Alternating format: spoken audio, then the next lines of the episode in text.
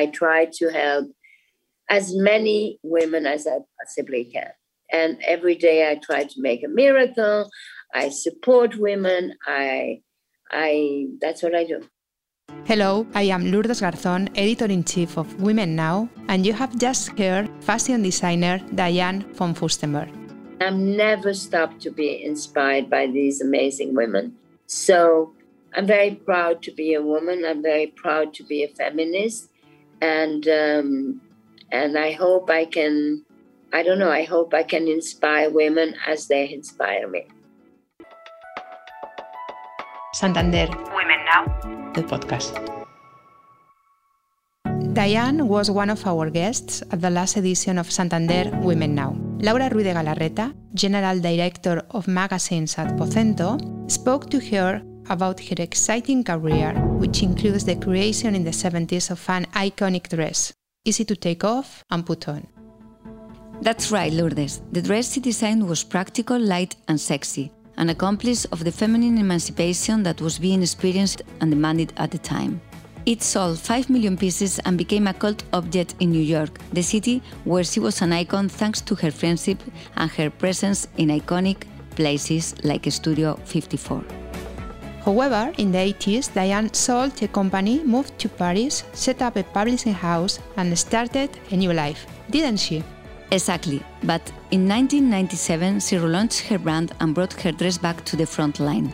Today, Diane belongs to the select club of great fashion creators. She dresses princesses, entrepreneurs, celebrities, and all kinds of women, as she likes to say. She is, without a doubt, one of the most inspiring voices in the fashion, creative, and business world. Welcome, Diane. You revolutionized the fashion world with a single dress, and when you were only 26 years old. In a way, it was an act of rebellion, but at the same time, it was an act of freedom. What exactly inspired you? What inspired me to do it? Well, truly, um, you know, when I first started, I did not, when I was growing up, I did not know what I wanted to do but I knew the kind of woman I wanted to be. I wanted to be a woman in charge. So, how I would get there? First, fashion was interesting to me, but I didn't know how I would get there either. So, at first, I went to uh, work for a photographer's agent in Paris. And there I learned everything about the image of fashion the photographers, the models, the makeup artists, the magazine, the advertising agency. I met a man in Italy who had a factory. He was making, you know, Como was the center of the silk. And he was printing silk for all the silk houses in Italy. And he was printing scarves. So he said to me, Come and visit me and uh, come and see what happens behind the fashion in the fabric and so on. So I did. And I didn't know that that very unglamorous factory would be my door. The man was doing very well in the factory and he needed more space. So he bought a factory next door that went bankrupt because eh, they were making stockings and nobody was wearing stockings anymore because everybody was wearing pantyhose. So he bought that building. He really bought it for the building, but there were all these knitting machines, all these machines where they used to make the stockings. And he said, "What could I do with this stuff, with these machines?" And all this happened at a time of many changes at a personal level, didn't it? At that time, my mother, my boyfriend, Egon Furstenberg, was in America and he was doing a training program at uh, Chase Manhattan Bank. My mother, for my birthday, gave me a ticket to go and visit New York and to see my boyfriend. So I came to New York and I was so excited. New York is so exciting, blah, blah, blah. And of course, my young Egon was, you know, Prince Furstenberg. They loved aristocrat in America. And so everybody, they didn't really want me to be there, but since I was there, all the young designers wanted me to wear their clothes. So they invited me to their showroom. And that's where I discovered Halston and Giorgio Santangelo and uh, Stephen Burrows. And I saw a completely different way of dressing. They were making this tight, very sexy. By the time my staying was over and I was supposed to go back to the factory, all I could think about, how do I get back to New York? And Diane, how did you come up with the idea of using those knitted fabrics that nobody was interested in? All of a sudden I thought, oh, I know now.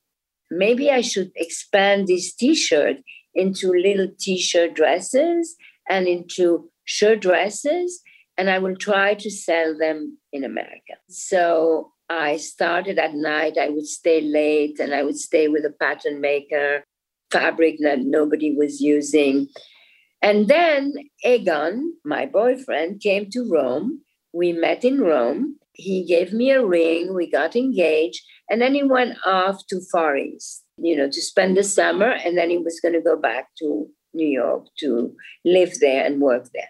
Okay. So he goes. And uh, to make a story short, the day of my engagement, I got pregnant. So we had to marry quickly. So I went to this man I was working for and I said, Listen, I am pregnant. I'm getting married. I'm moving to America. Will you please allow me to make samples that I will try to sell in America? And he looked at me and he said, Yes, I think you're going to be successful. And that's how it all started. You clearly had a great idea, Diane, but also the ability to execute it. Do you think these dresses are still infused with that sense of empowerment for women? Even at the beginning when I was I was doing that, other designers looked at me and they said, "What is so special about these stupid little dresses?" But the miracle is that when a woman wore them, her whole attitude changed. She became confident Certainly, fashion can have that kind of power. Would you say that confidence is the main key to success? I just did wrote this book called Own It. What I say is that if you own your imperfection, they become your asset. If you own your vulnerability, you turn it into strength. So when you accept who you are and are the best you can be, then you become confident. Confident makes you beautiful. Confidence makes you happier with yourself. Uh, so to be confident is a result of the relationship we have with ourselves.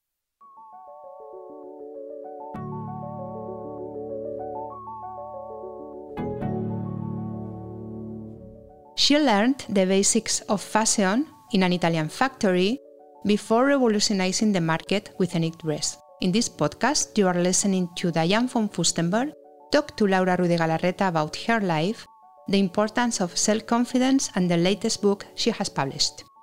Own It, this new book you are talking about, is written as if it were a dictionary. In it, you give as much power to women as you do to words. What's your favorite word? I picked 268 words. A lot of them are my favorite, and they all bring you back to own it. When I wrote this book was the year of the pandemic, and therefore to be alone was what we all were. And uh, my definition of alone is being alone is not being lonely. It is being whole. It is where we find our strength and our full potential. Being alone is the best way to reboot. So, you know, it's all about the relationship we have with ourselves. You know, for example, I also love character. Character is the only thing we totally control. We can lose our health, we can lose our wealth, we could lose our beauty, we could lose our family, we could lose our freedom but we never lose our character, even under torture. So maybe this book, if I had written it any other year, it would have been fun, frivolous, a, a little bit frivolous, but a nice gift. But because I wrote it during uh, COVID, it's more maybe deeper. It's just very encouraging. I know you also like the word provocative. Why is that? Yes. I like the word provocative. First of all, I like the sound of provocative, peculiar. Provocative is one of my favorite words. I love the sound of it, it tickles. It's a combination of question and affirmation. Nothing is more provocative than speaking the truth and revealing our imperfection. The provocative part gets the attention, but the truth gets the respect. Is that something you've experienced firsthand, Diane? When I first started my company in my early 20s, I did a lot of personal appearances all around the country Los Angeles, Philadelphia, Detroit, Miami, San Francisco. It was all so new and exotic to me. A young European Park Avenue princess coming to town to show her easy, affordable little dress is how I was introduced by the local press everywhere. I didn't really like that definition. That's when I decided to become a bit more provocative in my narrative to show that I was not perfect. The world became mine and the story no longer a fairy tale.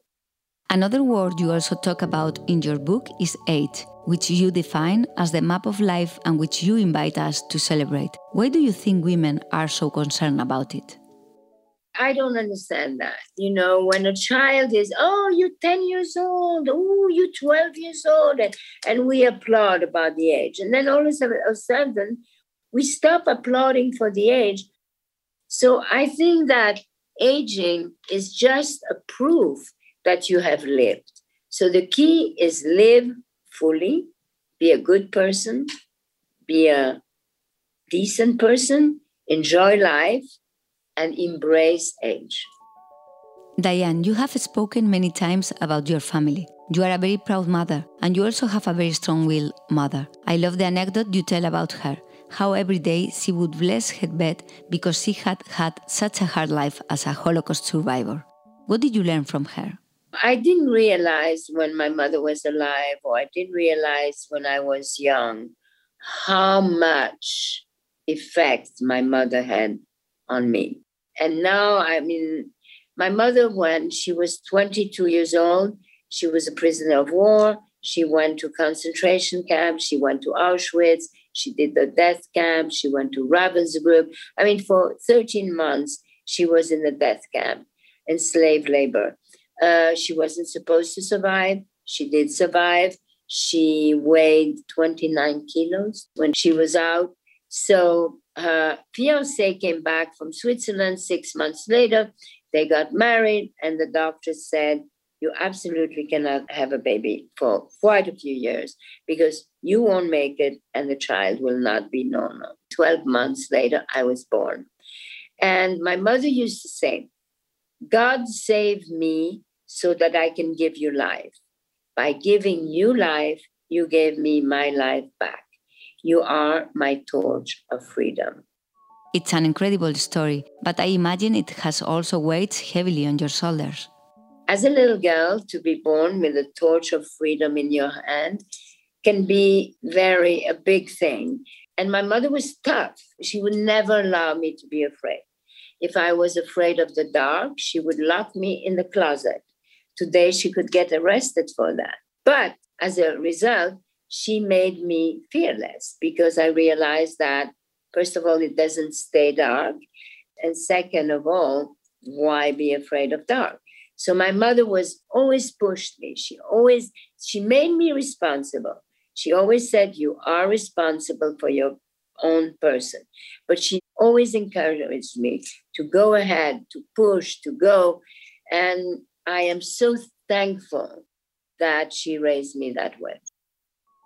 You often say that you have three pillars in your life your family, your company, and yourself. Which would you say is your main motivation at the moment? Uh, what motivates me, my life? Well, I still have those three categories. I mean, you know, there is still my family, of course, which keeps on expanding. And then there is my brand, my business, which went through all kinds of high and lows and this. And during COVID, it was a very important, very productive year because I was able to reset the business model. And then there is me. and me is really because through my life, through the success that I had, I have a voice. So it's very important for me to use my voice, my experience, my knowledge, my connections, and my resources in order to help all women to be the women they want to be. So I am a feminist, I am an activist. You have always been a woman in charge of people, and you have designed dresses for women with a lot of power bosses, executives, leaders. What's the most important lesson you've learned about being a woman in that position?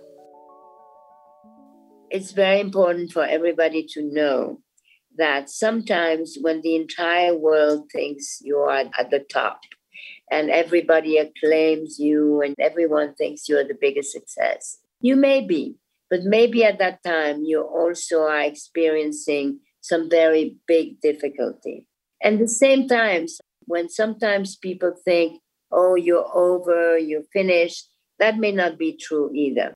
So I think it's very important to know that we all feel like losers sometimes. The most important relationship in life is the one we have with ourselves. Because once we have that, any relationship is a plus and not a must.